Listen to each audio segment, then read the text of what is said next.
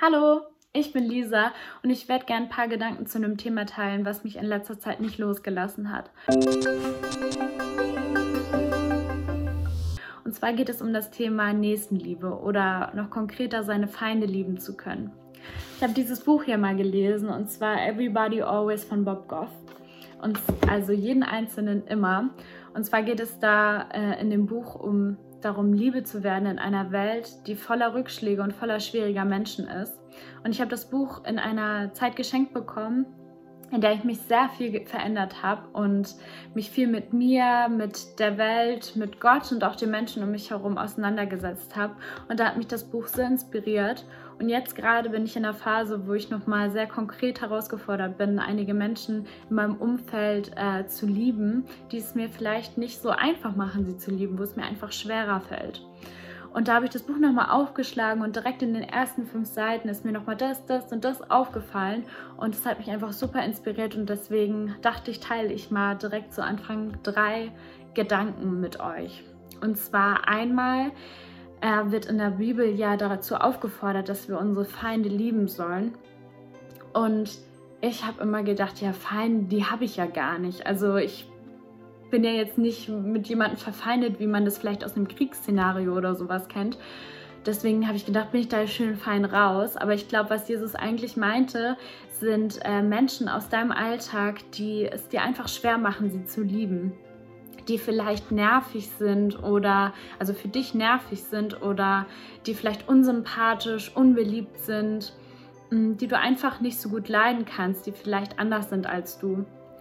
Das sind eigentlich die Feinde und die bist du konkret aufgefordert, die zu lieben und nicht denen aus dem Weg zu gehen. Genau, dann habe ich auf jeden Fall auch mitgenommen, dass ich es mir oft einfach mache, die Menschen zu lieben, die, die einfach sind zu lieben, die sympathisch sind, nett sind, die vielleicht eh schon in meinem näheren Umkreis sind, wie zum Beispiel meine Familie und meine Freunde, die ähnlich wie ich ticken, an, gleiche Ansichten haben, mit denen ich nicht so schnell in Konflikt komme.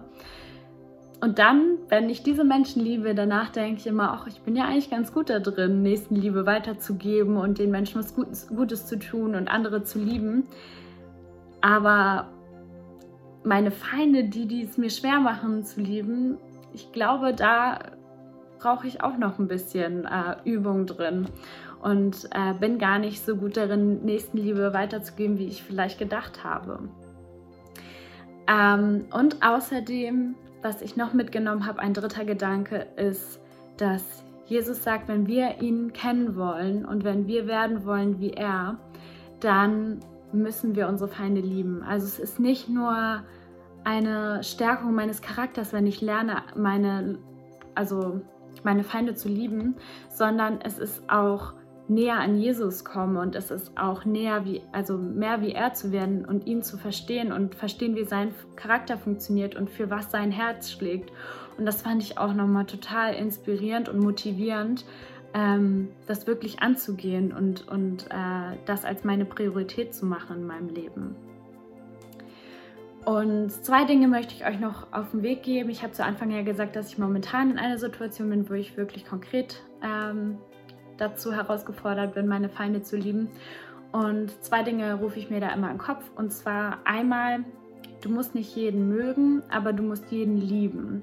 Und das spricht eigentlich genau das an, was ich äh, schon meinte. Ich muss nicht jeden sympathisch und toll finden und irgendwie ja mit jedem gut klarkommen sozusagen. Aber ich muss das Beste tun, jeden mit den liebenden Augen Gottes zu sehen. Und das versuche ich mir wirklich in den Kopf zu rufen. Und das Zweite, was ich mir versuche in den Kopf zu rufen, ist, ich muss das nicht aus eigener Stärke machen. Ich weiß, dass ich fehlbar bin und ich weiß, dass ich das nicht immer kann und nicht immer die Kraft dazu habe, ähm, bestimmte Personen zu lieben. Aber ich weiß, dass äh, Gott versprochen hat, dass sein Geist in mir wohnt. Und wenn ich weiß, dass dieser Geist in mir wohnt, dann weiß ich, dass ich Anspruch auf den Charakter Gottes haben kann. Gottes Charakter ist voller Nächstenliebe und das kann ich in Anspruch nehmen und ich weiß, dass wenn dieser Geist Gottes in mir lebt, dass der durch mich wirken kann, dass ich sagen kann, ich brauche das jetzt, ich kann das nicht aus eigener Stärke. Und dann sehe ich, wie sich mein Blink Blickwinkel, meine Perspektive auf diese Person verändert und ich plötzlich den Menschen mit anderen Augen sehen kann und auch anders handeln, anders sprechen kann. Und ich weiß, dass es nicht von mir kommt, dass ich das nicht kann häufig und ich schnell in, in andere Gedanken und, und ähm, Handlungsmuster verfall. Aber Gott gibt mir einfach die Kraft dazu.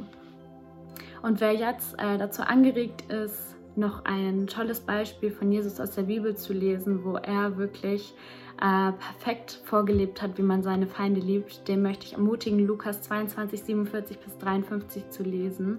Und zwar geht es um eine extreme Situation, wo Jesus seinen Feind heilt, in einer Situation, wo ähm, ja, man das vielleicht gar nicht erwarten würde, weil das ist die Situation, wo bevor er zum Kreuz geht und gerade festgenommen wird.